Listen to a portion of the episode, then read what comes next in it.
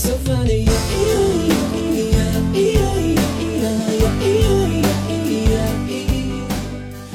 Hello，大家好，欢迎收听《将进酒》，我是江山。我是兔子，说起来，北京北方这边最美的天气应该已经开始了啊，不过兔子在南方感受不到。你们那边 我感正在 我感受到台台风，啊，没有没有，这次也是属于雷声大雨点小。哎，我觉得人类真的，上帝一定是在凝视着人类。啊，就是当你人类在那儿紧锣密鼓的在那儿筹备的时候，上帝一定是在嘲笑你，就是我绝对就不来了。然后等你那个什么时候，心的时候，对对对，这次其实这个呃对，这个苏拉又是这样，这次就搞得也是阵仗特别大嘛。就当时是说，呃，是这次是绝对的那个正面精准吹袭，嗯，因为呃，他原来说说这个苏拉这个台风，它虽然就是不大，它的那个，但是呢，呃，它非常的精准的，且非常缓慢的袭向了这个广东的南部。就是香港啊，包括那个什么，就是说它它是属于那种就是聚集火力，然后给你一个致命一击，还号称什么六十年啥啥啥最大的，嗯，然后所以我们提前就放假了。星期五就放假了，呃，然而什么也没有发生，就是它下的雨，我感觉还没有，因为这边常年下雨嘛，我感觉它下的雨还没有就是日常的那种大暴雨大呢。嗯是不是因为他去了福建啊？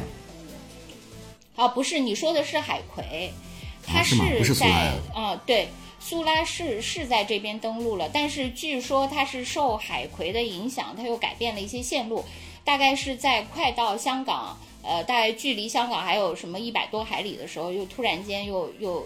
改变了一些路线。总而言之吧，反正就是各种原因，就是上帝一笑，就轻轻的把它拨了开了。最后其实 是无事发生。但是我们就有一个三天的周末，还蛮好的。没有考虑利用这三天周末回到北方来，感受一下我们北天 北方的秋天是如何秋高气爽的。没有啊，因为我们这边不是严阵以待嘛，什么是各种航班啊啥的 全都停了。我这两天看抖音上的一个热搜，我觉得还挺逗的，就是你的老家，相信你也注意了，就是咱们天津的大爷跳水，哇，这个了不起啊！哦我看了一下，就是不只是大爷啊，就是还有一些大妈，就以当然以大爷为主了，在海河跳水的这些视频，就各种啊，有各种花样，呃，主要是在狮子林桥和北安桥吧。哎，我说起来，那狮子林桥，我去天津的时候还去过好几次，因为它就在海河，还比较，呃，算是一个景点比较集中的一个地方嘛。当时我还跟他们那几个狮子还合了一些影什么的，然后我一看那个大爷们在 跳那水，几个狮子，呃原来有一个说法叫什么什么金油子什么什么的那个 背嘴子，背嘴子，还有啥啥啥的狗腿子，是吧？就是，我觉得最吸引我的就是那大爷们在跳水前，因为现在就是转播的人也比较多了嘛，有直播，还有一些录视频的。每次跳水前，这大爷们还要展开一段自己的个人的秀，就是我秀我秀，我跳我秀，特别风趣幽默。还有这个像。呃，慰问 老百姓一样，同志们辛苦啦！然后在大家的这个鼓掌声中，一个这个纵身是吧？一个空翻怎么样呢？还有一些就是打扮的各种，还有阿凡达，你看了吗？那个视频，我觉得特别逗，我就迫不及待的说要跟你分享一下，说咱们天津人真是，我我还挺喜欢的。呃，这个事儿不是最开始的时候是因为那个日本核污水这件事情才出圈儿的吗？对吧？从国际化视角来看一下，天津大爷为什么要跳水？没有，就是我最开始知道这件事儿的时候，就是他们有人说那个有人要就是比如什么。呃变成一个人肉炸弹，什么炸向那个日本啥 啥的，是吧？我最开始看到的那个视频啊、呃也是这个嘛，就是他开始是以一个那个民族主义的那个姿态出圈儿的，但是后来这个风就是变了嘛，就变成了就是各种那个呃，就是花样的这种跳水，然后辅以那个天津人的这个这个幽默嘛，或者说那个贫嘴嘛，是吧？对，是呃，就是变成了这个走向，然后后来又有很多就是其他的非大爷大妈们也加入了嘛。嗯，就是比如说什么外国的一些网红啊，还有那个呃，今天说何冲也去跳水了，啥啥啥的，这这一类的嘛，就是就呃各种的。然后我呢也问了一下我那个天津的那个同学，他去跳他说那个，嗯，他没有，你同学还不能算大爷，年龄还不够，把机会先留给大爷 也不是全体天津大爷都去跳了吧？因为好像我我家我们家在天津的那些亲朋好友里，据我所知，好像还没有啊。包括我同学，可能都不是那个跳的这个这个大人群的。嗯。啊，对，呃，我这些同学呢，他们就是一方面，他们就说说那个，其实这个运动，呃，就是他们叫跳河，跳河，就是他们不叫跳水，对比投江要好，听起来要没那么悲壮。这个比。呃，这个某种程度上也是一种那个天津式的幽默嘛，他就是故意要把它叫成跳河，而不要把它叫成跳水。嗯，然后他说这个三十年前就开始了，对，就是他们其实啊，对，不是现在才开始的，这个是第一个。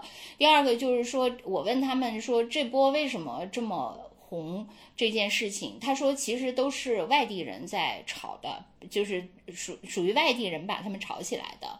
而不是那个天津本地人，呃，这个是那个，然后那个呃，连带的我们那个呃同学们就开始回忆起他们小的时候，呃，在海河去游泳，呃，他们就说那个时候中午就是上学的时候，中午就跑到海河去游泳或者跳河 等等吧这些，然后那个时候海河据说特别脏，对，然后里面可能有各种呃。呃，对，因为那个有各种那个船经过嘛，所以就很脏，就里面很多油污，然后他们就是那个带着一身油，又从那个里面爬出来，回到学校去上课。对，是那样的，就是这个是我的那些同学对于海河的那个唯一的记忆。嗯。然后他们是很多人都是我我包括我问我的一些小学的那个男同学，他们也说他们小的时候学会游泳就是都是在海河里的，都是沾着油污学会的。对对对，然后天然的沙皮 衣。然后我我另外有一个同学跟我说说那个呃，他说其实跟印度的恒河就差几句服饰，只不过不主动喝而已，是吧？对，就是那个肮脏的程度嘛。但是据说现在可能就是好了很多嘛。因为我也是看到，就是这个呃，就是这个视频下面就有很多人对那个水质就提出了那个疑问嘛，就说水质怎么样？然后好像大多人还是嗯说现在比以前要好很多了，就是说大爷 下去以后就不不至于带着那个满身的 油污再上岸，好像。就是大概在十年前，哎，十几年前吧，就我们有一波同事，呃，去天津塘沽去吃海鲜，当时还坐了他们的一个小渔船，然后出去转了大概半个小时吧，就捞回来了一些就很小的那种螃蟹啊，还是什么的。然后当时我们有一个女同事，你也认识，就是那个。这个女同事比较有个性嘛，就是比较诗意，她就是平时爱写一些什么小作文什么的。然后当时她见到那个海的第一眼，她就紧闭双眼，转身就走了。然后我们其他同事就很诧异，就去拉她嘛，她就大喊，真的就特别像那种女诗人一样的，就说我不要把我的第一次的海献给这样的海，就说她说太脏了嘛，她就拒绝接受，然后真的就扬长而去了。就等于说白从北京跑到天津一次嘛，但是现在这次我就看那个天津的这个大大爷们跳水，我觉得那水还是挺清的。我当时还想跟他说一下呢，我说哎水清了，再说咱们现在也是大爷了，大爷大妈了，要不咱们去跳水吧？然后翻了一圈，发现他的朋友圈好久没更新了，我也就没再那打扰他。其实我也是好久好久没回天津了，我估计可能有。嗯，将近十年了吧？我觉得应该，我都其实我对天津也很陌生了。就是从上大学就离开那儿以后，可能也只有寒暑假的时候回去。工作以后就更是很少回去了。但是我觉得天津肯定还是有很大的变化。你比如说，呃，我这次其实你说的那个狮子林桥，我自己都没有去过。哦，是吗？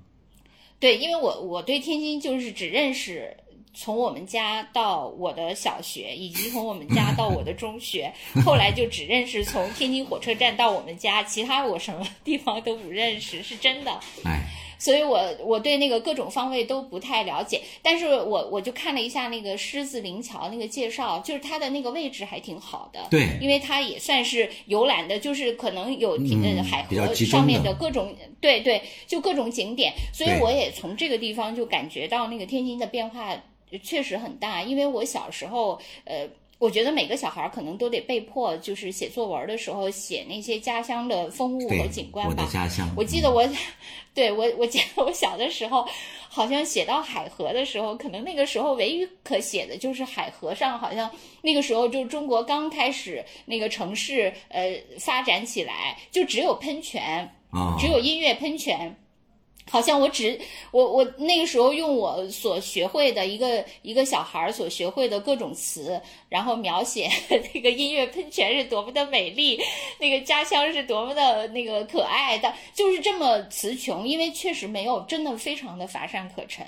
可是现在那个就我我随便看了一下这个狮子林桥，确实它周围呃各种无论是它就是天然所处的位置，它的所谓的这些相对来说的历史，以及它现在又新建了一些什么地标景观，就就还真的蛮丰富的。就跟我小的时候只有一个喷泉可写的海河，确实还是呃挺大变化，这点确实是。尽管呃天津那个整体的 那个同呃就是呃怎么说，就横向比较还是不行，在这个呃全国的城市里，但是就纵向来说，呃确实还是可以。跟我小的时候已经有很大变化了。嗯，就是我看到这个新闻之后，我联想到的第一个点啊，就是关于文旅的宣传这一块儿。因为现在其实各个地方就迫于这个经济压力也好，或者说主动创收也好，都在殚精竭虑，想方设法的想吸引各地的游客到他们本地去旅行嘛。啊，包括还呃想了一些什么那个口号似的。我前几天还看到一一个河北的吧，一个博主，他就分析说他们河北提出的口号特别差。他说：“你看人家那个山东什么好客山东，什么多好，什么多大气，怎么怎么样。”他就举了一系列吧，我想不太起来。然后他就说我们河北的怎么就定位这么 low 呢？他那个河北的呃宣传口号叫“这么近，呃那么美”，呃周末到河北。还可以啊，对我跟你讲，就是他就大肆抨击这个。哎，我心想，因为当初我们自驾的时候，不是从呃北京，然后走几期就经过河北嘛。当时我跟我姐还说，哎，河北这个口号好亲切呀，就朗朗上口，是吧？这么近，那么美，周末到河北。但是那个博主反对的点是说，他把自己就定义为像北京的附庸。感觉就是周末到河北，这不就是说给北京人听的吗？仿佛我们河北就只配做呃北京的丫鬟一样。他是从这个角度来觉得，就觉得这个口号特别不好。啊，我觉得这个口号挺好的。首先不是京津冀的这个生活圈，是吧？我就是精准瞄呃瞄准了这个啥吧，就跟那个台风 苏拉似的，精准的瞄准了吧。啊，然后那个，而且你就是先把这个北京的呃这个人吸引来，然后形成了一定的口碑，再向面向全国嘛。因为否则你说谁会不远万里跑到河北？到底为啥呢？这个事情就是这样的，就是说，如果他做起来了，就什么假如。说就淄博烧烤，对对，淄博烧烤。假如说呃呃，反正不管是什么原因吧，起来了，然后最后就是你看淄博当时定的什么 slogan 是多么多么好，然后政府的政策是多么多么的给力，然后那个人家那个切入点是多么，反正就是全是好嘛。但是如果你没做起来，就是你所有的 都是有问题的。连呼吸都是错所以。大家，对，所以大家还是一个那个结果导向的嘛，对吧？就都是呃，就为那个找原因嘛，都是这样嘛。对，其实我觉得现在就是很多的这种旅游宣传啊，我觉得和原来的那个不一样了。我就不太同意这个博主的这种分析观点，他好像还有点从文本的角度去，好像从一个什么制作文案，还比较传统的那种呃角度来分析现在如何做旅游营销。我觉得这种策略其实都已经过气了。你比如说像天津这次的这个点，我觉得其实就是一个民间自发的一个新的一个呃方式。你看，现在其实好多这种地方旅游，其实民间自发的这种东西更为可贵。它比我觉得源自上方的那种规划要好多了。它没有那么呆板，也没有那么就是教条，反而非常有趣。你看这些天津大爷他们跳水，我觉得特别逗，就是体现了一种就是生机勃勃的那种生命力。因为大爷们他们肯定不是官方那个倡导的嘛，甚至我看好像天津的很多。呃，地方一开始他们不知道这个事儿该怎么应对嘛，就纷纷出来先甩锅，说哎，这个地界不归我管，是吧？在什么几个区的交界中心三不管，先是这样甩。另外一个就是什么文旅局的也出来说，这个运动不算是文化旅游啊，这个算什么健身啊？好像有意想把这锅甩给体委什么之类的。体育局，体育局，体育局又出来说，哎呀，这个又怎么怎么样？就反正大家就是先纷纷甩锅嘛，但是。这个网上的风向是不一样的，就是各地的网友就觉得这个非常好，这大爷们跳水又不怎么影响别人，然后还体现了他们的健康。就刚才咱们一分析，还展示了咱们海河治理的这个进展，还这个城市还非常友好。这些你看跳水的这些大爷，他们的真是胸怀天下啊！每次还有人不是说有朋自远方来，不亦乐乎？还真的有这样的，就是还还有这个跳水的大爷们的，你看他们的好多一些网红，就还有什么大学老师，还有这个什么政府的呃官员，是吧？也都展示了咱们天津人的这个各个不同文化阶层的人的这个素质，我觉得真的挺好的，就给天津的这个文旅，就是相当于是送上了一个。就是民间自发的一个非常好的一张牌，所以可能在这种呼吁之下啊，然后看天津也对这个事儿现在不是赌，也要开始要利用了吧。我觉得现在有这个趋势。就你说的这种，就好像说，就是有的是那种人工种植的，有的就是那种天然野生的嘛。现在基本上就是好多人工种植了，就都失败了。但是，呃，天然野生的也不知道怎么回事儿，这个就突然间，就好像你那个院子里，你精心栽种的多肉都死去了。你说到这儿，我现在你的盆栽对，说到这儿，我是不是你的盆栽都死了？对，但是你的地栽都活了，都活了。然后我的那个葫芦今天爬满了我的那个院子，我今天非常欣喜的给兔子摘了一个最为周正的。我说我要送你，送你三三不会唱了，三百六十五个祝福，一个最周周正的葫芦。我觉得你就是我说的你，因为你拍了照片给我嘛，我就 是觉得你送了一个最有轻松的少年感的葫芦给我。哎，你但是你觉得是不是特别有诚意，对吧？因为是我亲手 栽种的。一把屎一把尿带大的，那么周正的葫芦，没有吧？我不，我不觉得。我觉得这个葫芦 其实恰恰是你没有管它的时候，它风长了起来。然后你作为文旅部门，现在发现它疯长起来，你就出现了。对，我在这上面要刻字儿了。这么近，那么美，周末到河北。哎，你说是不是？你有点那个文旅部门的意思了？是，因为他们明明出来摘桃来了。哎，说实话，你说的对，因为那个葫芦的生长期，我不是恰好出去旅行了吗？对呀，就是在你离开的四十多天，全靠这几场暴雨，对，让他们。反而你精心栽种的那些多肉是吧？他们就没有嘛，就没成嘛，是吧？就是有这个问题。咱也不能这么说，其实这个天津的文旅局还是做了点事儿的。然后我看他们现在相关部门出来说：“哎呀，我们现在一切尽在掌控范围。首先是我们不会让他们影响往来的船只的。哦，我才知道那个海那个海河上还是通船的。嗯嗯，他怕这个跳水的人太多嘛，影响船只。呃，警察部门嘛，他们也出来说，我们在这附近都有巡逻，说如果有人跳水不是拍晕了吗？那个六七米，然后搞不好的会把自己拍晕，然后我们也有急救人员什么的。”然后大爷们表示说，根本轮不到你们，我们就救了，因为之前他们就已经救过好多拍晕的那些不太有经验的嘛。然后他们还哎对，有人呼吁说啊，外地的游客来了之后不要轻易跳，因为他们这些人在当地还是身经百战嘛，也是其实，在业余里面已经算是专业选手了。就是一般老百姓不要轻易的去跑去尝试。嗯，对，其实就是上次你们聊呃淄博烧烤的那期，呃我没有听啊，我也其实我一直挺奇怪，就是说淄博它为什么就跟烧烤联系起来了？就是好像我记得当时很多东北人特别愤愤不平，说我们东北烧烤就是其实更正宗，为啥就是最后被淄博烧烤给打造了？就是好像他啊，就是你我不知道你们上次探讨了这个问题没有？就是呃。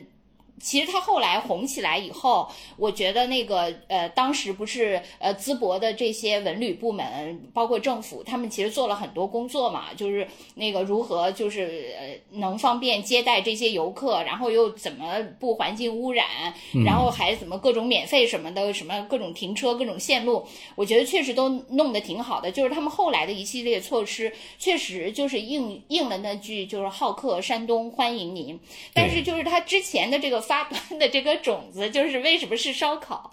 就我其实到现在也没有明白。但是我想说，啊，那当时那个那个就是彩玲说了嘛，为啥？我大致说了一下，也和这个天津跳水差不多吧，因为自自发的比较多，然后这个点可能被他们给抓住了。觉得可以，但是就是就是说，呃，同样的问题，就是到天津这个跳水这件事情来说，其实我是觉得还有一点儿呃可说的，就是它没有像淄博那么偶然，就是说淄博和烧烤这个词连起来，其实在某种程度上就。不是那么必然，就感觉，但是我觉得天津和那个就是跳水，或者说天津人自己说的跳河联系起来，我觉得还是有一点那个必然性，因为因为我也想到，其实有很多个呃城市，就是你和从那个城市中穿过去的，虽然不是很多，但是呢也有一些，可是包括那个有的水陆纵横，包括南方的城市哈，呃珠三角、长三角估计都有很多，但是好像都没有形成这种文化。就今天我还问了一个，就是家乡也是在水乡的一个那个朋友，我说，哎，我说你们那儿有没有那个一个南方的？我说你们那儿有没有跳水啊？就是大家，他说 他说没有。然后我我开始说，我说是不是因为你们的那个河都比较浅？呃，因为海河它毕竟是要入海的嘛，它可能也够深才方便。你要太浅，它也没法跳嘛。然后那个那个他就说，我们那儿就没有这个风气。就且不说那个，他说我他说如果我自己 有一天突发奇想，站在那儿想跳的话，别人还以为我要自杀呢。他就是，对他就是没有这种氛围，就是呃，我觉得你你其实我看天津的这个就是跳水，他的那一套其实跟那个北京的那种就是公园晨练的那个大爷他们的那个视频是有异曲同工的。嗯，你见过吧？就是很多那个北京晨练的那些视频也有，有的那个大爷，比如说踢毽子，踢得特别特别好，包括有些他在那个什么健身器材上各种那个翻转。可以翻很多个，就比那个体操运动员还那个是好像还这么连贯，这么舒畅，就简直就是觉得身怀绝技一样。就是好像那个就是北方，它有很多这种，就是这种他们是一种那个就是怎么说这种民间的自发的，但同时又有某种表演性质。就是这些人，你你你就是用一个稍微带引号，就是他们也有点人来疯。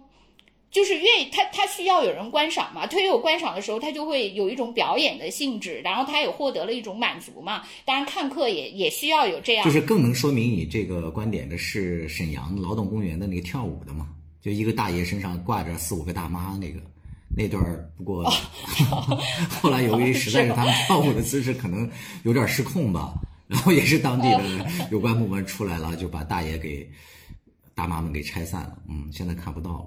就挺遗憾的，没有天津的跳水大爷们这么幸运，是吧？我觉得反正就就是他们很需要被看到。嗯，对，反正就是就是可能也许这个是北方文化里，它都有一种这种就是说表演的这种性质。对。然后，但是你说南方呢，它其实也有。你比如说前一阵就端午节的时候，就划龙舟，嗯，其实，在那个呃这次划龙舟也挺热闹的，可能也是因为疫情以后嘛，就是大家终于可以有这种集体。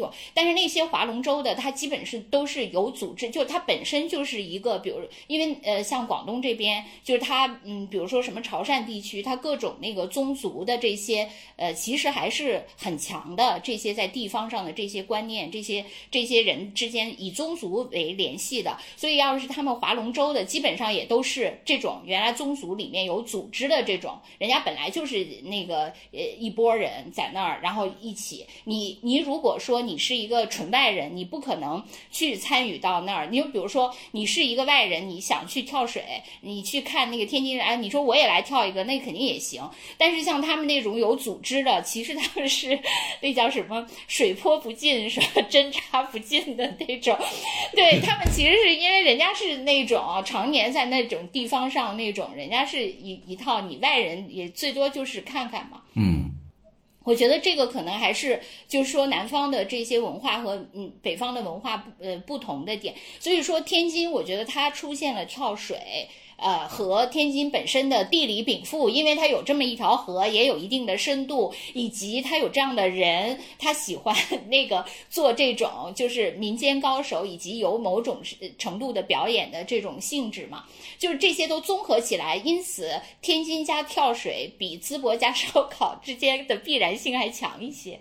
对，你说这个，我又想到了网上特别红的一个段子，就是晋城人，山西晋城人，他们不是比较幽默吗？现在大家都在用他们的方言，现在好多年轻人军训都在模仿他们那个，挺红。哦，是吗？那个是什么？我没没有，因为我没有抖音，所以我你的这就是他们的方言，都不知道。他们的方言在说的一段什么话？一方水土养一方人，晋城话说给晋城人，因为我不会说山西话哈，但是还挺好玩的。大概几个人，什么人是铁，饭是钢，一一顿不吃饿得慌。什么晋城人早上吃什么饭？肉丸、方便面、荷包蛋，这是中午吃什么饭？清汤饸饹一大碗啊！就是我觉得可能还是因为它这几个词里面就是用了很多他们的鼻音嘛，这里面鼻音词可能特别多嘛，嗯，因此就能充分体现到那个山西话的特点嘛。是，因为你刚才说那个天津的大爷们，他们跳水为什么能出圈？你说到跟他们这个民间的文化确实是有关系的，因为你看他们在跳水的时候啊，其实各地人确实也都有跳水的。并不是说没有，其实北京就有有一些什么桥，反正我亲眼看到过，但是我没记住。当时我还站在那儿看，呃，人不多，也没成规模，大概可能是三四个大爷吧，就站在那个桥边上往下跳。因为北京最近的这些水治理的也还是不错嘛。然后在好像郑州还哪儿也都有，但是只有天津的这个爆火了。我觉得还是跟他们的就是个性有关系。我觉得就是对，因为。是，跳水的很多，对，但是会讲着相声跳跳跳水的大爷，可能只有天津有。呃，你不管怎样，就是比如说你举的那个跟北京相比，不管怎么样，天津还是一个沿海城市嘛，嗯，就是他对水的那种亲近感和北京人对水那种亲近感还是不一样嘛。你不管怎么样，就像我这种其实对海河一无所知的人，从小也写过什么海河的喷泉这样的作文，就是说海河跟天津的这种关联性，就是说水和天津的这种关联性。是刻在这个城市的名字里嘛？天津嘛，对吧？对，所以它就是本身它跟那个水的这种从物理层面的这种亲近性是北京这样的城市没法比的。而且就是基于这个，它形成了这种就这种文化，就它已经三十年了嘛。我同学不是跟我说已经三十年，就北京它可能也有三四个大爷在那儿跳，它可能也只是一个偶然的或者个别人的一个行为，就是这些大爷当年。呃，没人看的时候，他也在那儿跳。海河脏城他跳下去一身油，他也在那儿跳。对，你明白？就是所以这一种，它就是一个文化，它跟那个你偶尔在别的城市有零星跳水的那个，可能还是不一样的嘛。嗯，还蛮感动的，让你这样一说。然后有一个励志类的青春类的歌舞电影叫《舞出我人生》。这大爷们给你这一条路，就是跳出我人生。一样的精彩。哦，这个。这个确实不知道，哎，你你不是说还有一个什么呃什么那个呃那个电影叫什么《扑水的少年》是啥？就是我当时看这个跳水的大爷的时候，不知道为什么就脑子里就很自然就反映出来了一个也是青春类的电影，叫《五个扑水的少年》嘛。他其实那个电影有点好像是翻拍韩国还是日本的，我记不太清了。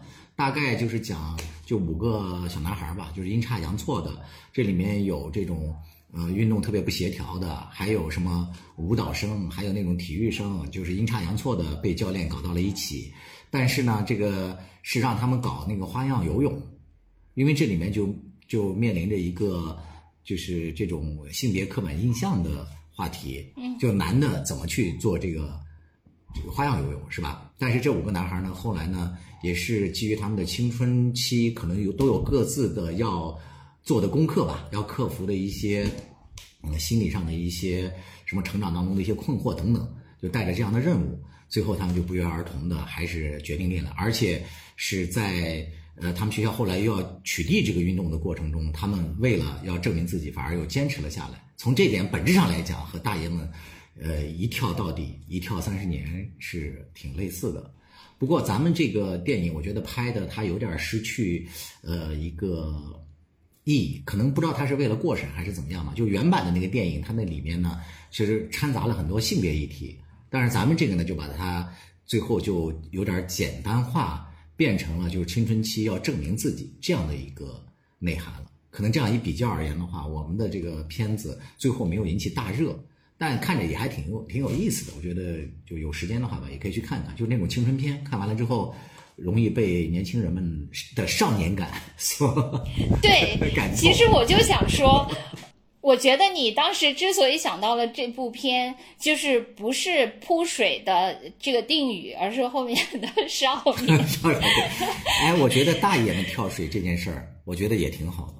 这些大爷们虽然这个步履 蹒跚，一个大腹便便，但是大腹翩翩还是便便啊，但是。嗯，能敢于在这个年纪还去挑战，然后还跳那么，我觉得也挺有少年感的，所以也证明了那句话：男人至死是少年。哎，我我我真的插播一下，真的少年的魅力到底是什么呀？先先别插播了，就咱们就大没大方的讨那个讨论了。为什么要插播？这不是咱们今天要讨论的主要议题吗？我觉得少年感其实。说说白了，就是就是有一种不计后果的勇气吧，就没有那么功利的那种盘算。还有一个就是，呃，嗯，还有一个暂时没想到，待会儿想到了再说。就是。那你说的这个不就是，对你说的这个不就是非常像少年的你吗？就那个电影就是嘛，对对不对？是的。就很很多人就说，呃，少年的你就是因为他只因为他是少年，所以他会做出那样的事情。对，其实说到底啊，你说这个大爷们跳水，他为什么出圈？就为什么会被外地的游客注意，然后传到网上，然后网上的人又为什么会对他这个如此的开始围观，然后一开始是毁誉参半的，还有人讽刺，甚至还有人说我老了要这样，要把我什么一定要如何如何枪毙我啊什么什么的。但是到后来，你看，我觉得就变成了慢慢的是以鼓励为主的。什么枪毙我？就是我不知道什么枪毙。就是在网上有很多人。就是现在这个社会，说到底啊，他对老年人其实还是有一种偏见，说不好听的，还是有一种歧视的。就是可能咱们原来也说过，就是这个社会好像更多的都是在取媚、谄媚年轻人，然后歧视老年人，真的是有这个趋势的。你看，就像我说的，劳动文化园的那些老人们在跳舞，实际上他们也没有怎么影响和就是妨碍别人。但是就有很多人在底下点评说，如果我老了也像他们这样，请把我枪毙，或者说请把我怎么怎么样，就是坚决不要成为这样的人啊，有这种说法的。但是我觉得慢慢慢慢的就这个风气就变了，我觉得更多的人是在这些跳水的大爷们身上感受到了一种欢乐，这种欢乐就源自于这些大爷们他没有像。社会的那个给他们的刻板印象一样，老年人就应该规规矩矩打麻将，什么带孙子，到了什么年龄就应该如何如何。我觉得没有没有这样，我觉得更多的人现在也意识到了，我觉得可能也有更多的人就是这种自我价值也在觉醒吧。就其实前段时间说起来，我去参与这个央视的一个关于老年节目的一种录制嘛，我不是跟你也说过，就那里面就是、哦、终于 你终于曝光了你、啊、参加的是啥节目了？对，那那那没什么，就是讨论了一些老年议题。其实我发现，直到现在，包括那节目的编导，什么整个的这个主题。大家都是这种思路，就是我觉得老年人到了这个阶段就应该挑一个好的养老院进去，怎么寻找一些有品质的，然后看什么样的书，喝什么样的茶，如何如何。好像没有人觉得老年人的生活也可以不被定义，他们也依然有权利去选择自己想过的一切，任何方式的人生都是可以的。其实那个，我觉得啊，这个里面就是呃，就就还说回到天津这个事情，我觉得有两个那个启示。第一个就是这件事情其实本身是发端于民族主义嘛。但是呢，最后就是没有走向像那个民主主义的讨论，而是最后变成了这个城市文旅的这个，就是等于是呃继那些淄博烧烤之后的又呃 n 加一个案例了嘛，对吧？是这样的，我觉得这个走势就证明呃现在的那个主流的那个舆论场还是挺呃就是挺喜欢这种城市文旅，就是大家这个城市文旅的需求是比较强烈的。对，这个是一个趋那个趋势，我觉得这个挺好的，就最后没有流于到，哎呀，是不是呃呃他们是狭隘民族主义这些乱七八糟的这些话题，而是到这个，我就是这个是一个好的趋势。另外一方面就是你刚才说的，就是为什么变成老年人？其实我也在想这个问题，我觉得可能有一个原因啊，就是呃呃，咱们刚才说，就呃以前说过好多次，就你你其实是在某种程度上是一个支持女权的人，我我在某种程度上我是认为 那个年龄歧视什么的，呃，就是更严重嘛，在中国，对吧？就是呃呃，就像你说的，咱们也说过好多次，就是为什么这个这么呃谄媚年轻人？但是你后来发现，就是随着这些年这个经济的变化，你会发现那个青年人的钱已经没有那么好赚了，因为你你看那些什么公号的文章，现在很多公号的文章都是说青年人怎么想去省钱，怎么去薅羊毛，怎么去买零息的产品，等等等等，怎么样过呃节俭的生活。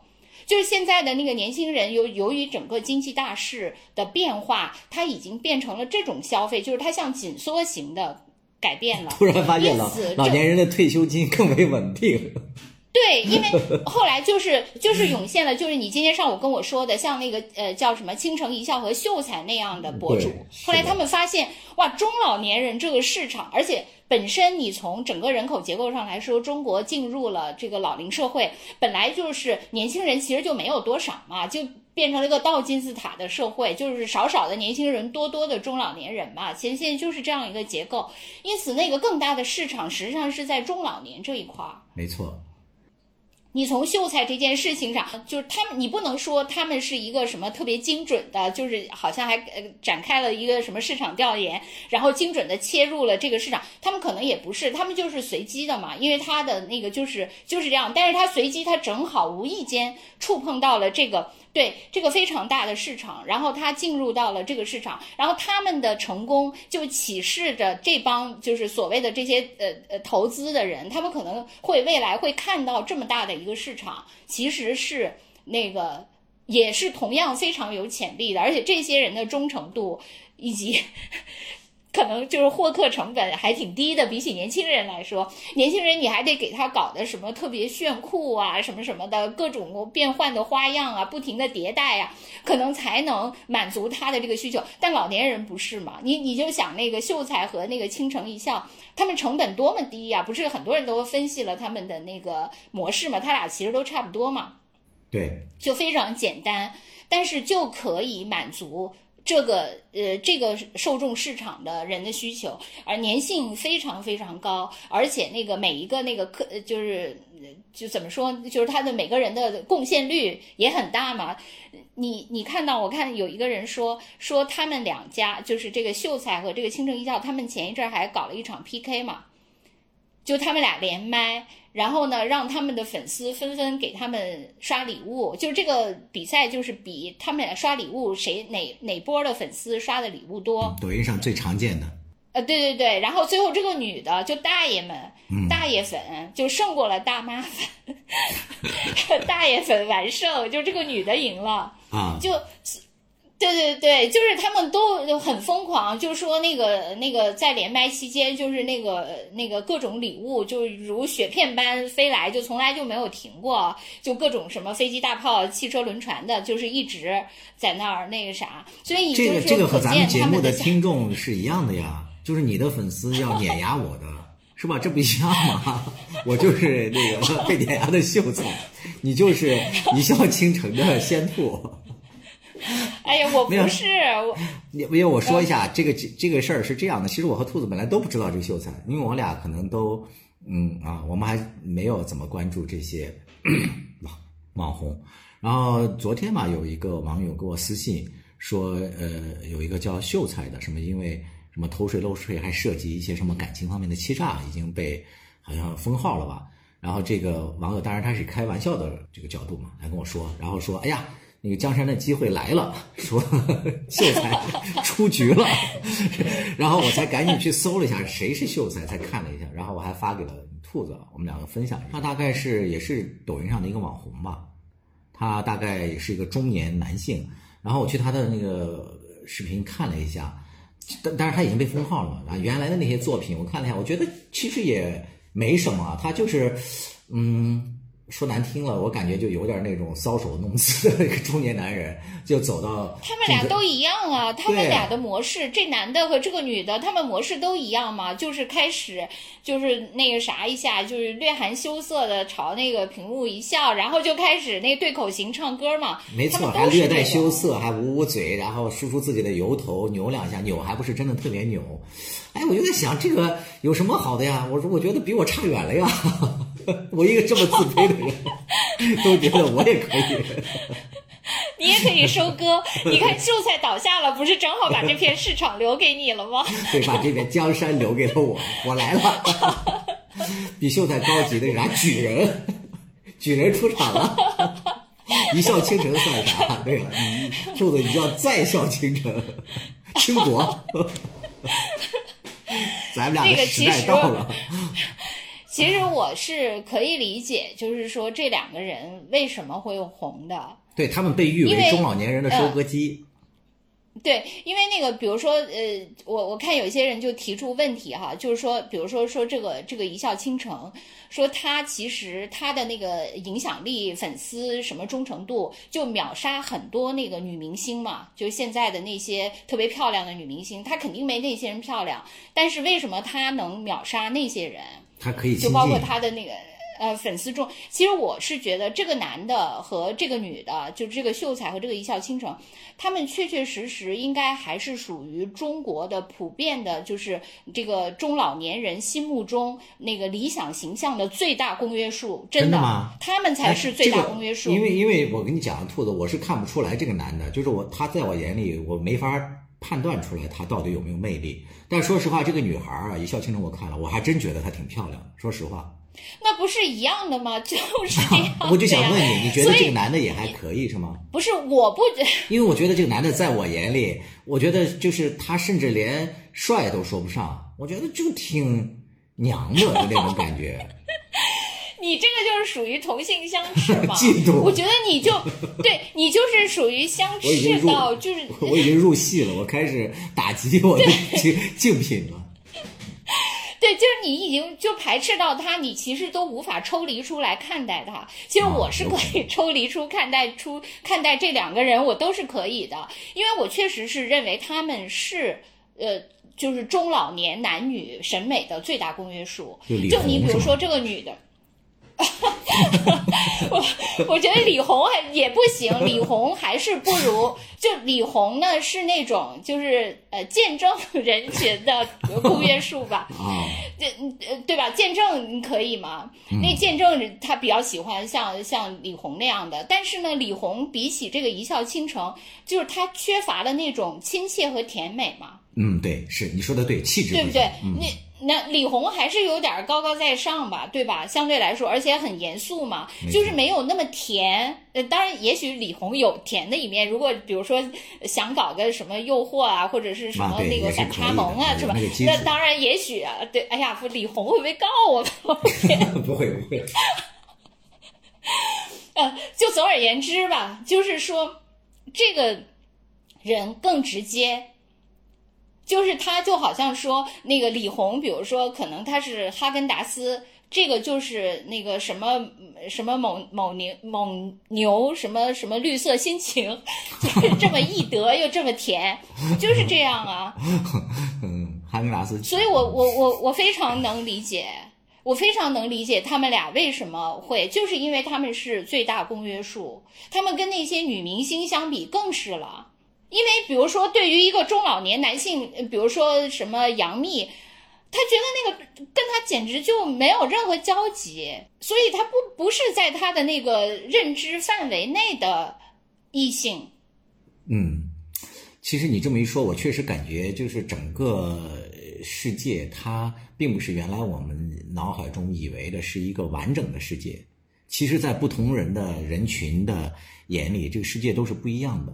就像。我们天然就以为可能这个唱片销量最好，或者说什么最赚钱的，应该是什么呃王菲啊，什么陈奕迅啊，就是这种。但实际上，我记得多少年前吧，我还看过一个数据，我还挺震惊的，好像是中国最赚钱的应该是这个凤凰传奇。嗯，对，哎。其实说起这个来，咱们就是因为你自驾游了四十天，咱们有好多话题都没有那个谈过嘛。就在你这四十天中发生的，就比如说刀郎的那个那个罗刹海市这个这个事儿，就咱们就没有谈。其实我就我想问你的是这样，我就发现有一个特别有趣的现象，就跟你还有一点点关系，就是说。你会发现那种流行，就比如说刀郎，还有之前有一个上春晚的那个歌手唱的什么什么海，哦，也是一个类似叫叫呃，对对对，科克托海的牧羊人。然后还有就是之前那个鸿雁，嗯啊，对，内蒙，就是这几首歌其实都有。相似之处嘛，对对吧？都是那种类似于像什么在那种草原呐，有点异异域风，对对对对，然后又是那种北方的那种呃，又辽阔又深情又那个又忧伤等等等等，就是这几个因素的，就是你会发现这种因这种元素叠加出来的作品，它才是流行范围最广的一些作品。嗯，哎，为什么？因为你也是 在这样的土地上生长的吗？我跑就是这种音乐，人家是用的最大公约数，他们跑的都是这些什么乡愁啊，是吧？什么这个辽阔的这个这个草原啊什么的，就这种就是比较大的一些大家都喜欢那些词的叠加。我是跑偏了，我是都是小清新。我也精心拍了几段视频，在我的抖音里发了。哇，我用的那都是世界经典电影，都是名曲，都是很小众的，就为了显示我的格调。结果播放量、点赞量没有超过二十的，比秀才少一个亿。你这句话提醒我，我接下来我要朝公约数去走了，不能光往这个片端走了，我也要凤凰传奇了。我又又又。你又自作多情了。我刚才想问你的不是想说为什么你你也来自于这样的文化，你没有红。我想问的是，呃，就是因为你来自这样的文化，你来阐释一下为什么这样的文化它的受众面这么广。我让你问的是这。这个题目我都理解偏了。你自我意识太强，对，觉醒的太快了。以前是自我价值感太低，现在是爆棚了，队友都 hold 不住了。哎，真的，你说为什么就是这种草原牧歌式的东西，就是它的流传度就是这么广？就是熟悉的地方没有景色嘛，就是大部分的咱们这个中国人都是居住在什么平原地区，以这地方为主嘛。是吧？大家可能都更向往自己没有到到过，或者说没有去过的这个地方嘛。再加上，呃，这些没有去过的地方里面，然后草原或怎么样，它本身就有一种什么悠扬啊，这个神秘啊，有这些元素在了。这些元素它本身也是人可能在都市生活比较厌烦的这个氛围下比较向往。可能我就是他们那个，就是那种那种草原民族，它本身可能确实，因为我记得我以前我那个老领导。他就特别特别喜欢，就是蒙古族的，比如说从那个呼麦到就是蒙古的各种马头琴，他对他最喜欢的乐器就是马头琴，然后还有很多蒙古的那个歌曲啊、音乐啊什么的，就是所有的蒙古的，呃呃，当然他本人并不是一个蒙古族人，但他就非常喜欢那些，包括以以前那个呃呃咱们台的那吉祥三宝的那个人叫啥来着？啊，布仁巴雅尔。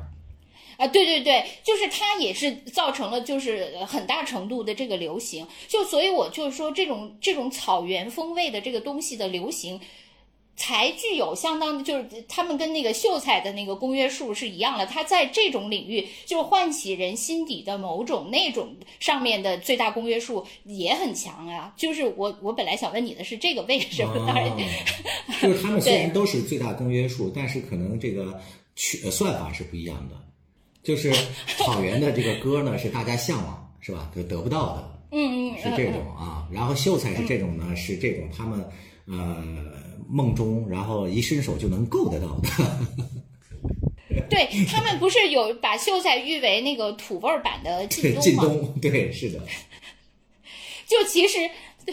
对对对，其实靳东长得也比较接，就是也不能说接地气吧，就是比较符合，就是大家的那种传统审美。靳东多油腻啊！我这个特别不能理解。靳东演所有的戏都是一种。如果说那个黄磊是油腻的这个啥的话，靳东比他还要油腻，那就受不了这些啊。啊，这个我又其实江江山同学，真的，我我确实我要提醒你了，我觉得你就是已经被。呃，都市化非常非常的深了，就是你受这种都市化的，还有那些文艺的那等等的那个规训，已经极其严重了。对对对，就是你都已经。嗯，对对，你就已经无法抽离开看这些事情了。其实我是可以抽离开看这些事情的，可能是因为我对那些文艺的什么等等的那些规训就从来没有信过。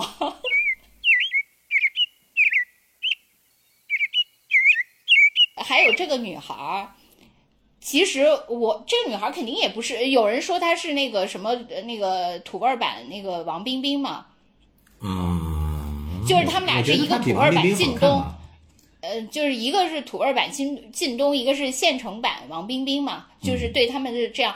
其实我是能理解，就是虽然我我是觉得这些都不是我喜欢的，但是我能理解别人为什么喜欢。你比如说这个一笑倾城，就是他那个呃圆圆的脸，然后笑起来眼睛弯弯的，我知道有就是这种是有相当多的人都喜欢的。嗯，就笑起来眼睛弯是一个必杀技。这个确实很牛，这一点。对，虽然这不是我的菜，但是我知道很多人就就好像说什么鱼香肉丝我不喜欢吃，但是我知道很多人都喜欢吃。我觉得兔子，咱们两个如果要做视频的话，因为我你说完之后，我眼前就搜了一下，打开了他们两个的 PK 的那张图嘛。我觉得如果咱们两个在这张图中出现的话，真的不输他俩。就是我自己没法说我自己，但是你的眼睛比他要大多少倍，明眸善睐。可是我没。可是我没有弯弯啊，我没有弯弯就不行啊，就鱼香肉丝，你就缺那个鱼香味啊。再等两年，再等两年，鱼尾纹出现，肌肉下垂就完了。这两年咱们先再做点准备，静候市场佳音。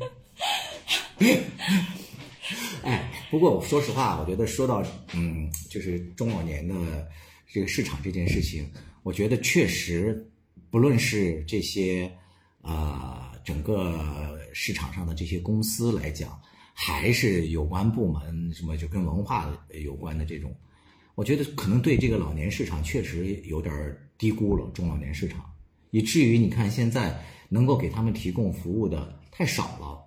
还有一个就是让老年人、中老年人正常展示他们才华的平台也少了。你说像那些呃劳动文化馆里跳舞的那些大妈或怎样的，他们。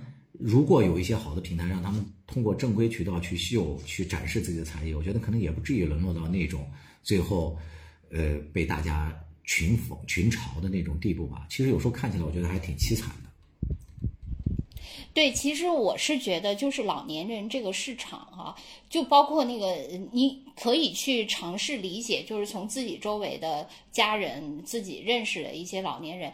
其实我是觉得，老年人的这个需求的强烈性，呃，这个市场，呃，其实真的比年轻的市场更可能更容易那个获取，因为年轻人他呃接触新鲜事物的那个渠道比较多嘛，能力也比较强，所以你想从他的二十四小时里就是分一杯羹，其实是很难的。嗯，因为他可选择的太多了，但是老年人其实他的那个二十四小时的空闲时间，实际上要比年轻人多很多。嗯，而他的那个寂寞感，其实我是理解，就比如说有些老年人他为什么会被骗。啊，我我现在就是渐渐的有点理解了，就不不管是什么什么各种诈骗吧，因为那个老年人他就当一个人，比如说呃像我们还在职场或者还肩负着很多很多呃各种生活的社会的工作的责任的时候，其实你是在一种比较紧张的状态下，你就不太可能怎怎样怎样。但是当你比如说你退休了，你一旦那个就是这些责任放下来以后，可能你的那个。就是各种需求就一下就上来了，就原来你只是有责任嘛，现在你的那个各种需求就上来了，就包括你比如说那个为什么就以前总觉得，哎呀，就这一个人如果他老了以后，他经历了一辈子的那些那个事情，他应该多么多么的睿智，他应该更理性，比起冲动的年轻人。但你会发现，其实老年人他并不更理性，他反而更感性。但是为什么？甚至更容容易冲动。对他为什么更感性？我是觉得，就是他到老了以后，他的那个情感的需求就变得更强，因为他更寂寞嘛，所以他的情感需求就变得更强烈。包括他说我刚才说的，他以前是压抑自己，现在他要释放，所以呢，他的那些就是基于自己的情感、基于自己欲望的那些那个那个诉求，远远大于他要控制自己还理，因为他已经理理性了一辈子嘛。对。就是他基于责任，基于什么各种原因，呃，那压抑自己，他已经理，所以我觉得他到老了以后，他其实他的情感需求是更强烈的，因此他还他会去做出一些为了满足自己情感需求极其看起来不理性的事情，比如说他他有有一个人那个有一个骗子，因为他抚慰到了他的情感需求，他就会宁愿被他骗，或者说他愿意不远万里去找靳东或者去找秀才，一定要跟他见一面，等等等等。啊，就是因为他的这种要满足的情感诉求的这这个太强烈了，所以那些什么理性你就给我退散吧，我现在不 care 这些。我觉得他们还是因为这个这个呃诉求太过强烈了。那当然就是如果说从那个呃就是生意的角度，那这恰恰是一个亟待满足的需求非常强烈的市场嘛。所以你说 咱们转型老年节目。我我原来咱们不是吗？我一直以为咱们这是老年节目，要不然我们为什么天然的就就特别爱替这中老年人说话？其实也不是，你发现没有？咱们好像这个每次站队，咱们站的都不是主流人群，嗯，不是弱势群体，就是被市场忽略的这些，所以总也要不就是当那个女权特别激进的时候，我们就反他。当这个 一些民粹要特别激烈的时候，我们又出来；当粉丝为谁纷纷站台的时候，我们又说没什么。所以咱们好像永远不自觉的就自绝于主流人群，是这样的一个。因为，因为我们为什么没有就是很好的切进老年市场呢？原因是因为老年市场它最核心的需求，第一是健康长寿。这个绝对是最核心的需求，然后其次第二个需求就是情感需求，就是呃健康那个长寿的需求，对应的就是那些卖保健品的什么的那个各种假药欺诈什么这些，然后这个情感需求对应的就是倾城一笑和秀才嘛，所以这个是它最主要的两个需，我们没有切进去啊，我们都切的就在那儿理中客不行啊。还有一点，我和你看法不太完全一致的是，我觉得咱我们在做节目的时候，好像呃从来没有给一个什么清晰的用户画像，或者说呃，我不知道你是不是这样想的，就是在我自己个人的心目当中，我很难会把我的某一个听众用某一个标签去给他做一个切割，就说这是一个老年人，或者说这是一个什么女权者，或者是这是一个什么，好像在我。呃，心目中每一个人他都是鲜活的、生动的、无法定义的，他都是流动的。就你这不就是那个公知著名的话吗？我们爱每一个具体的人。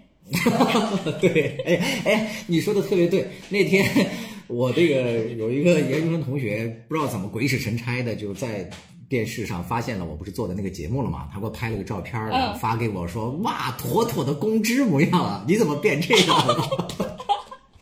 对我进行了最大的羞辱。你看，你今天又开始羞辱我了。哎，我没有，你不能这样说啊！我是认真的觉得，我觉得可能就是你说我做节，咱们做节目的时候，你脑海中会想起来，你就是当然我们在原来学这个节目主持的时候，老师说你要有对象感，对象感是怎么样呢？你要呃脑海中浮现出来一个你最亲切的朋友，他坐在那对面，你要想象着跟他去这样说，理论是这样的。但是现在啊，我觉得经过了那么多做了那么多节目失败的案例之后，我现在再做节目再说的时候，我脑海中根本就没有这样的一个人，你知道为什么吗？啊，因为咱们两个在异地，我脑海中只能有你这样一个人。我也是，我从来都是。不是我，我觉得不用在异地，就是 咱们俩以前没在异地，不就在一起过，在一路你不就在我面前吗？我当然是对着你，你是我的传播对象了。是，哎呀，突然就找到了咱们这个节目的不红的这个关键节点了，就是我们的 心里没有用户。不是，我觉得我们可能就是说要 solo 出道，可能还可以。solo 出道，对，就凤凰传奇嘛。你主打我悠悠，就这样，可能还有点那个那什么啊。还有一个我想说的一个点就是，其实你看啊，就是我上次做节目也有这样的一个感触，就是跟这次文旅呃被迫现在跟踪上来宣传大爷们是一样的。其实现在宣传这个文旅的，宣传一个地方名片，它的最好的平台真的已经从电视台啊，从那主流媒体已经转到这些社交媒体上去了。嗯，不管他承不承认，就已经转了。我觉得去什么央视啊，去什么那个大平台啊做广告什么的毫无意义，还不如把这些钱投在组织一下当地文化的一些，呃，有特色的一些是那个组织啊、管理啊、助推啊，放到这方面去。我之前在咱们原来老单位的时候，不是给他们那个在电视中心给他们做。那个是那叫什么？当时不是叫国际锐评，反正就做一个国际观察这样的一个节目的时候，只要我参加那个节目，大概十几年前，然后第二天都会有一些亲朋好友跟我说说，哎呀，昨天在哪儿看看到你了？说你那个昨天讲的什么还挺好的。然后这一次你看我在那边做了那么一个月的节目吧，然后播出了也也也有播出了，但是只有我那一个同学发现了我，然后其余一点的水花都没有。就还有我妈呀，那也是主动定点推送，然后组织收看才看到的，还要求写读后感，在这种这个强力的这个这个助推下，才才有人收看。呃，但是啊，你看我在抖音上拍的那些东西，就是亲朋好友们很快就知道你的动向，包括我上次回去，我其实不太愿意我老家的那些朋友知道我回去嘛，因为一旦要知道的话。就是什么你酒局啊、老同学啊什么那些，就要来，你又得去参加，就挺耽误时间的。但是还是很多同学或者朋友他们就发现了，所以就整个的注意力和各方面现在早都已经转。哎，其实吧，嗯，就是从咱们十几年前，呃，就是在一起工作的时候，我当时就已经深深的感到。呃，虽然那个时候就是只有这个呃势头，但是实际上还没有形成呃这种大势的时候，呃，你就能感觉到，就所谓的那个传统媒体，它其实唯一还剩的核心竞争力就是呃所谓的公信力、权威性，它只有这一个呃优势，而时至今日，它还是 只有这一个优势。就这个行业，就是动呃呃，动不动就在标榜自己的专业性嘛。就是说，呃，你你比如说，他除了说自己的公信力以外，就是最常说的是自己的专业性。实际上，从专业性这点来说，就完全没有优势。呃，因为你看，我就我这两天就是呃特别喜欢在那个什么 B 站啊什么这些上面看一些那个历史博主的那些视频嘛，那些 UP 主。哇，我发现啊，我发现他们做的那个历史的那些研究，实在实在是没错，太啊太精彩了，真的太精彩了。就嗯，对，就说我自己也算是学文史的，但是我觉得完全就是他们对相关历史的研究，就跟我当年在学校里呃读的相关的那个课的那些老师，我觉得他们比他们真的。强太多了，呃，真的不好意思，确实强太多了。演绎吧，就是说三国这段历史吧。假如说你是一个所谓的专业媒体做的，你绝对没有一个有兴趣的 UP 主做的好。就是无论从他的深刻程度、细致程度、精彩程度，包括他投入的这个感情，他可以让你也燃起来的这种，就他绝对不如，因为对他来说。因为对一个专业媒体的编导来说，这个首先这只是他的一份工作，他可能对，因为他他日常要处理，虽虽然说他是所谓，比如说他专业做呃纪录片的，但是他只是纪录片，但是他要涉猎很多很多题材。他今天做，比如说什么历史遗迹，明天做什么弱势儿童，呃，后天做什么什么独立女性，对他来说只是呃各个各个题，但是他对每一个题材他未必是有兴趣的，对他来说只是一个工作，这个是那个他从兴趣方面，而且对他来说还有一个不同是，他必须得出活儿。就你，你不可能，你你当然你说你让他潜心呃做一个什么，嗯，这个给你那个半年的时间，你做一点，当然可以，但问题不可以啊，你一周都得给我出一集，有的还是日播，一周你得给我出五集，那他只能最后变成了一个流水线上的这个东西，就当然以前没有办法，以前就是呃供给就这几个人把持着，然后我生产的这些东西就这点东西，你爱吃不吃，反正你到别地儿也没得吃。但现在不一样了，现在供给极大丰富，当然供给的垃圾也更多了，但是供给的精品那也比以前精多了呀。所以你你所谓的媒体的专业性到底体现在哪儿呢？你论兴趣深度不如人家，你你论那个你你在这儿那个真的对这个东西的细致的研究，包括你投入了很多情感，你完全跟别人没法比啊。所以兴趣驱动，呃，当然现在也就是，何况这个平台还会给你利益，就是兴趣加利益的综合驱动。就兴趣驱动，它可以促使你一段时间，就比如说我作为一个 UP 主，但是我同时还在辅以利益驱动，就可以让你长期的投入。你热情的投入的同时，还可以让你长期的。那你说你作为一个媒体，呃，你这个流水线就就呃跟那个当时说的这个文旅的这个事儿是一样的。那你就是你刻意扶持的一个东西和它自然最后在网上炒红这个，你就没法比嘛？你刻意扶持的就扶不起来嘛？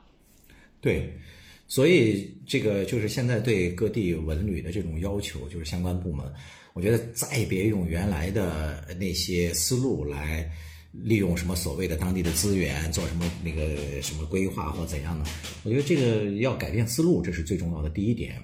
的时候就说过这样一个观点，就是现在有些文旅部门的官员啊，他觉得自觉自己是已经什么解放思想了，比如说他不再像原来的那些文旅官员什么高高在上了，然后也开始学一些网红的一些呃行为啊什么的，自己到某个地方去什么骑骑马呀，然后什么扮扮仙女呀，什么舞舞剑呀，上个古装啊。就是好像还是那种关门卫的思想嘛，觉得你看我和你们一样了，我和你们老百姓一样了，有一种平视的视角，多亲民了。但实际上，你个人的那点儿创造能力，还有你的那点儿才华，还有你那种吸粉的那点儿能力，跟人民战争比起来，那简直是不堪一击。你看这老百姓底下的这些自发性，那千千万万个要把这些人的热情和才华利用起来，如何把他们的。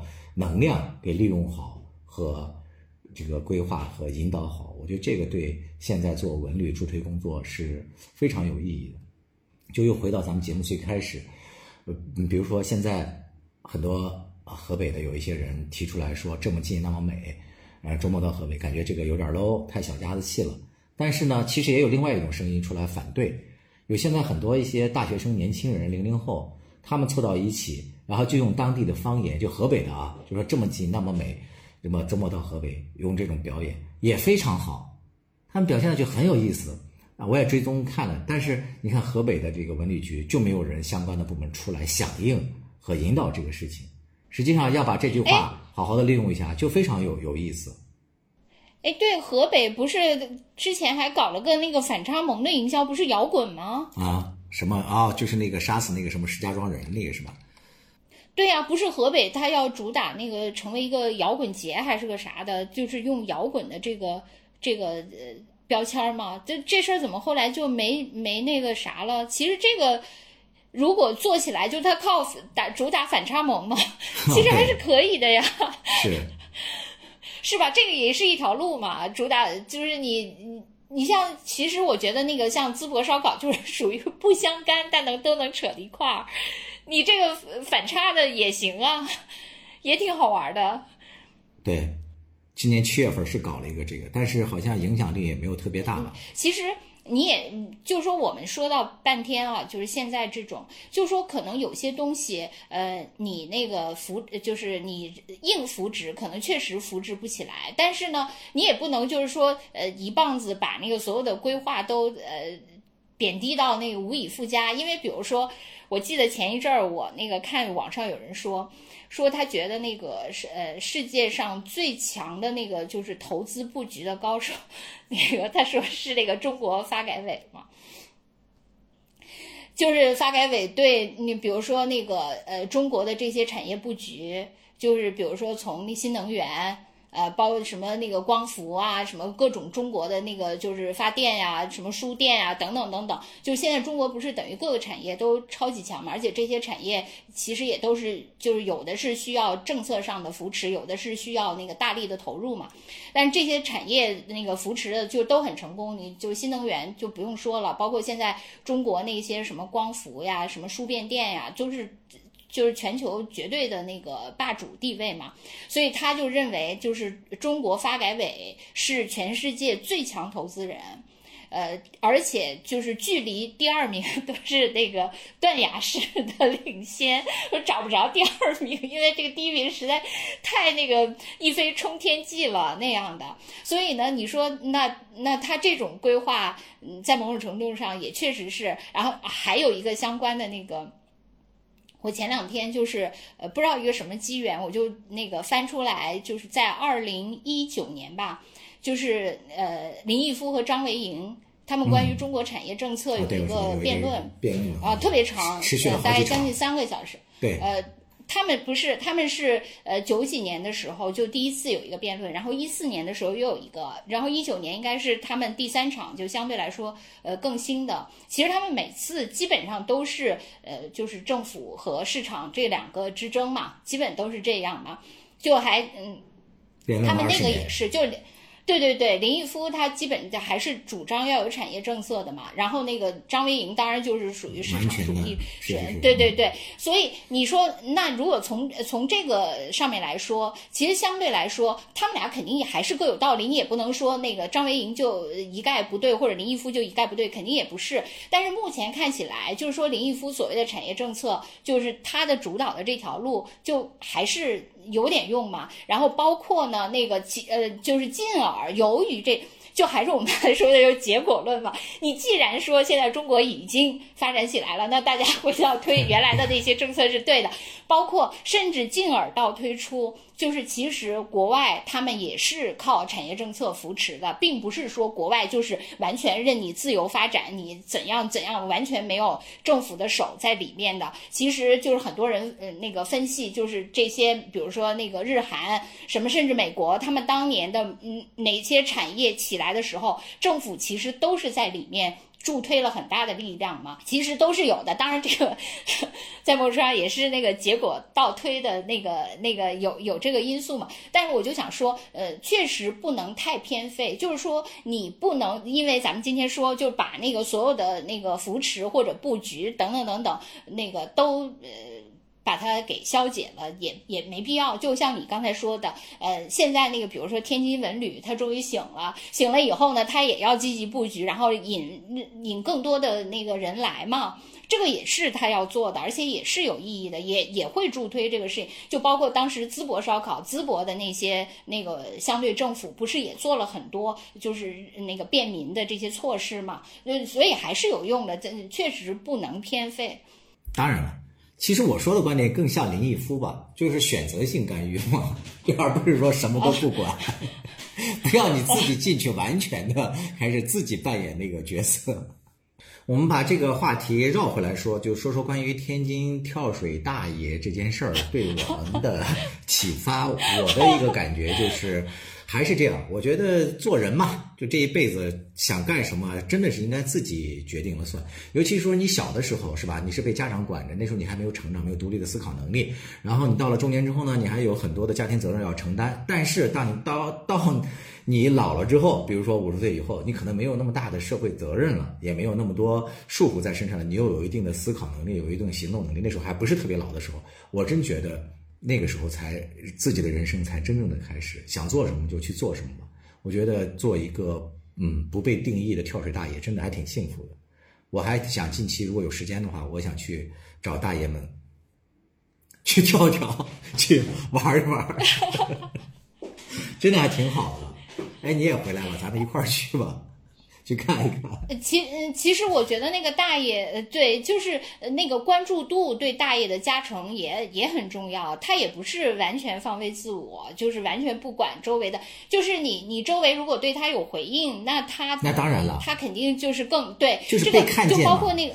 对对对，包括那个有人说那个，比如说在秀才下面，不是有很多那些呃人都在下面留言吗？如果他留，他为什么愿意那么大胆的留言？第一是他可以匿名的遮蔽嘛，这个是肯定。第二就是说他的留言有很多人给他点赞，这也是促使他敢大胆留言的一个原因咱们可能跳不了水，但是咱们给大爷们去点赞，去 留言。我我就云点赞就行了，我就不肉身点赞了。据说现在每天都有几万人在那边看。是，然后现在全国各地很多人网红啊什么都去，还有人牵着羊驼去。就我看很多人还在那儿问，就是为什么就是要头入水而不是脚入水？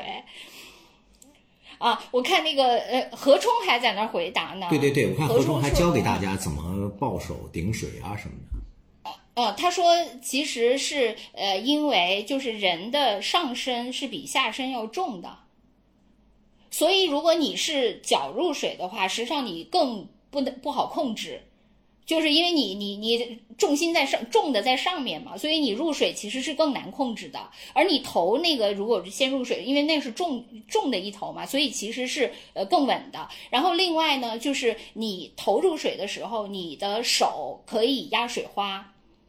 但是如果你脚入水的话，你的脚是没法压水花的，因此，呃，就是更科学的方法就是头入水。我有一次在天坛公寓那边附近吃饭的时候，还遇到过何冲，当年他还是在跳水队备战的时候，啊，还是一个少年。对，那个少年非常的瘦小，这个和咱们可能在电视上看到的感觉不太一样啊。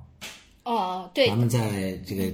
感觉好像他在电视上特别强壮，浑身都是肌肉一样，但是在现实中看就是瘦瘦小小的一小只。后来你想想也就明白了，如果他太大只了，跳出来的水花可能也会很大。那全红婵不就是吗？当时全红婵，呃，很多人特别担心，就是她长大了就没法跳的那么好了嘛。当时好像高敏还是谁，不是还说过吗？是，就说她如果迎来发育期的话，对她来说是一个巨大的挑战嘛。对他们就得从跳台转跳板，就得改了。哦，是吗？就是你变长了，也就不是变长了，变重了，就是你长高了以后，哦，你就要跳板了，是吗？是这样吗？都是这样啊！你看那个伏明霞比较牛的，就是他当初从那个跳台上转成跳板之后，他两个肩项还还都拿过冠军，这是比较牛的。但是大部分运动员都是。发育之后就要改。哦，我还那个去查了一下那个跳水，就是我还想论证一下，就是所谓的这个呃那个地缘政治，还真的是是很管用的。就我去查了一下那个历届的那些就中国的那些跳水的冠军，他们虽然说嗯是遍布祖国各地的啊，但是广东最多吧？呃，上海也很多啊。像什么伏明霞什么的，那些都是上海的嘛，江苏的，然后那个都有，呃，还有武汉的。但是确实就是那种纯内陆省份很少。你比如说什么陕西、山西、甘肃兰州、新疆、西藏，确实是，对，就是好像没有诞生。所以这个地域的那个呃，就给你天然提供的这种条件，真的这绝对是呃，就是必要条件嘛。对，是的。所以你说那那个天津，所以我才说嘛，天津跟海河，呃，天津本身这个字，它还跟海河的这种天然关联性，这个呃，确实，你为什么它没有诞生在别的城市？为什么北京大爷也跳水就没有蔚然成风呢？对吧？发育之后就要改嘛，从跳台改跳板，然后年龄再大一些之后，可能是他们的就是最最身体没那么柔韧了嘛，只能退役。但现在天津跳水大爷们又被为给他们开辟了一个新的战场，是吧？最终的归宿是天津海河狮子林桥，来吧！一些运动员现在不都已经去了吗？我觉得这也挺好的，真的。哎，我要是你要这么说哎，对我也想说，文旅局应该把那些跳水冠军都请来，对对对。哎，当然了，说不准何冲就是他们请来的呢。是啊，但是还不成规模嘛，是吧？再把那些什么嗯对对田亮啊、对对什么呀的都搞去，他们应该这样，就是每个礼拜请一个。然后你想，咱跳水冠军太多了，是吧？没错。几十个嘛。是的。然后就可以一直绵延很长，让这个这个旅游，对，德国奥运冠军的这个咖位大的夏天去，那些什么德国世锦赛这个成绩不是特别好的冬天去，看人下菜碟了，这个有点儿。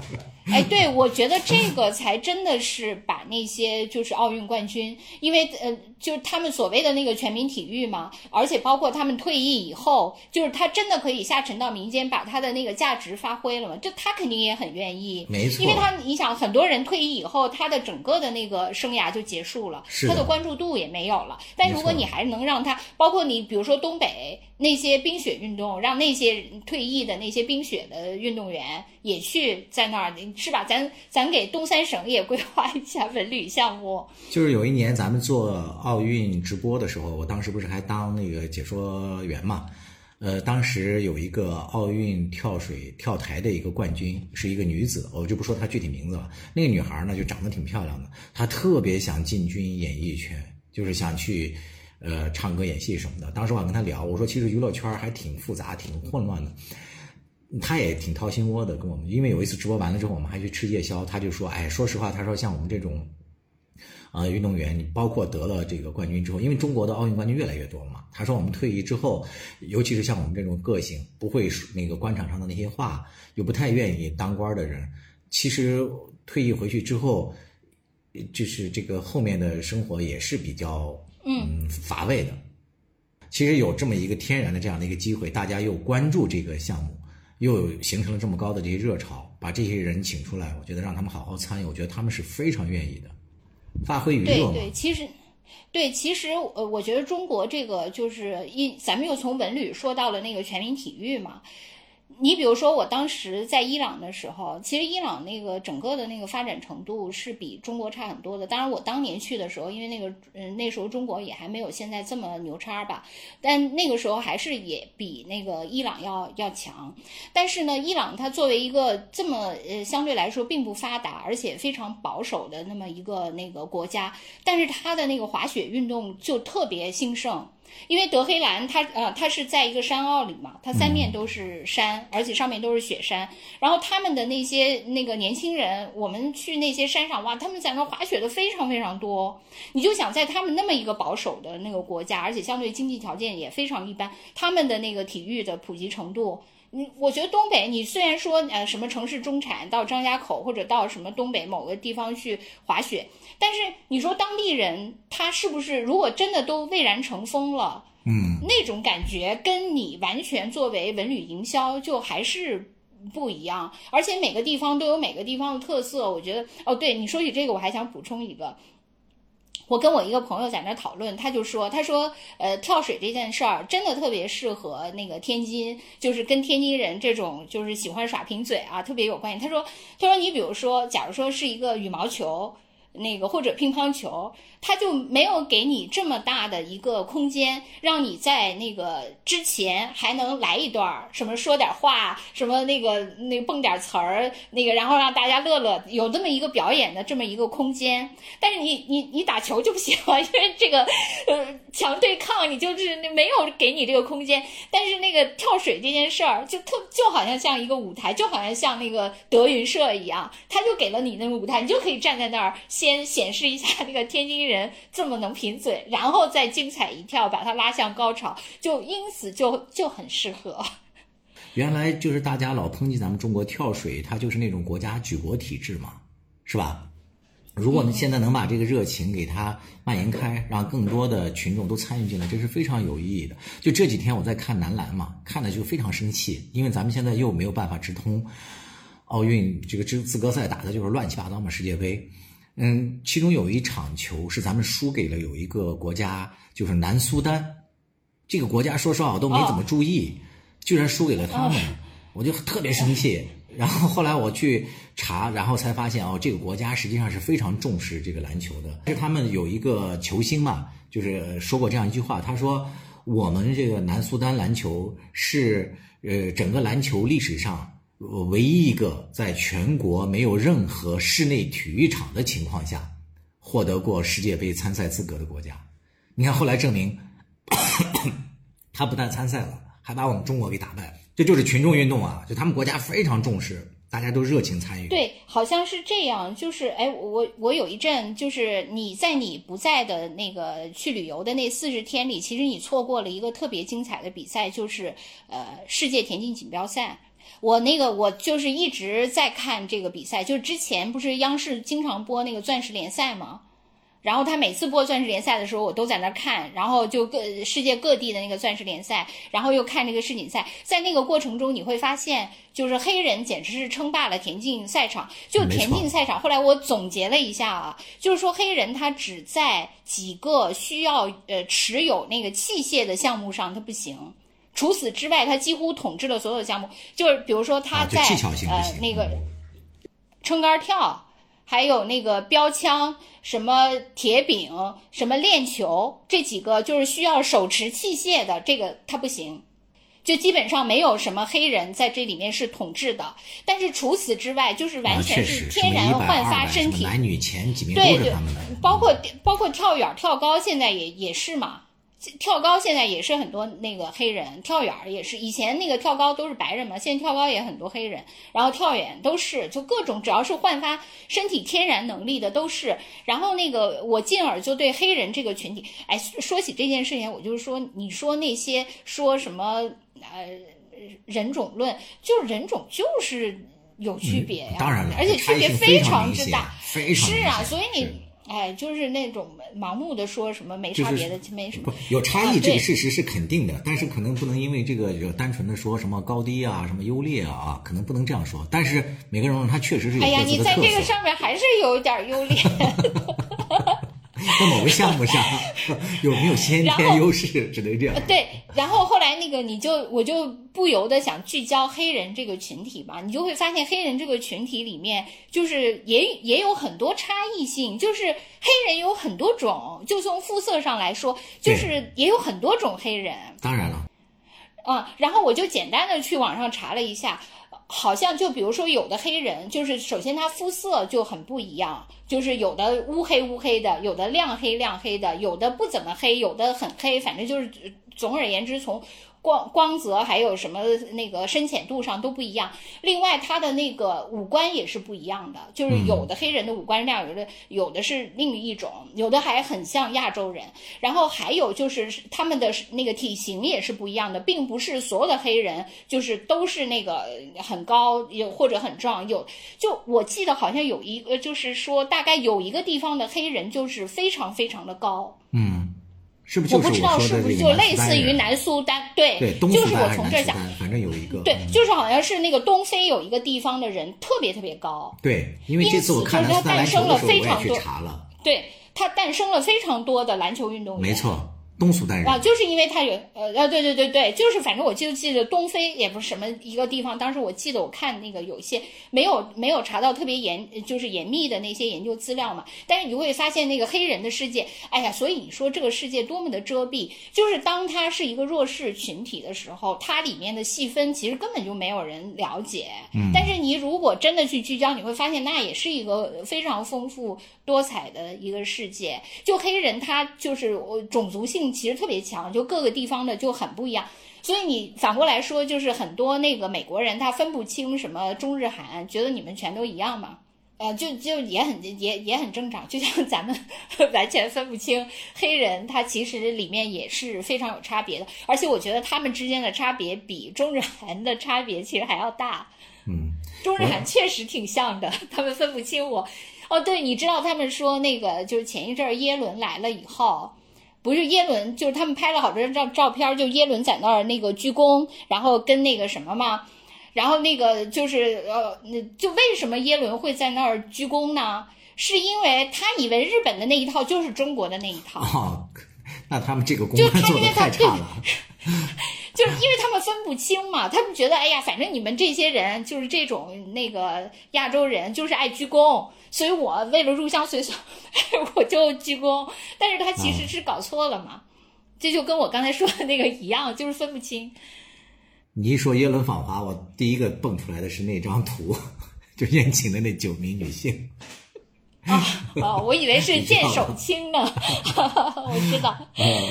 对，但是我以为是见呃，哎，这次那个谁也搞了，那个就是就美国那个商务部长雷蒙多，他也是搞了个什么女性的啥啥啥活动，是吧？啊，对对对，在上海好像有个女性论坛还是啥，反正就是都是搞这种了。现在，嗯，期待有一天兔子能够参加这个晚宴啊。哎呀，不是 我，你难道不知道耶伦的那个最后在网上被吊打，你要把我推上风口浪尖吗？你居然没有跳这个坑啊！对跳水你不行，跳坑你还不行吗？这太机敏了，这个一切要跳的事儿都不跳。对呀、你你难道不知道我兔子没别的，就是弹跳性好，出坑还是可以的，避坑也行。对，最后咱俩只能那个啥了啊！我秀才，你一笑倾城，咱们在 这个抖音平台给大家直播跳舞。哎呀，直播跳舞现在红的可快了。上去扭哦，是吗？我还是对口琴可以，我跳舞还是算。上去扭筋，给咱们说。一个半小时。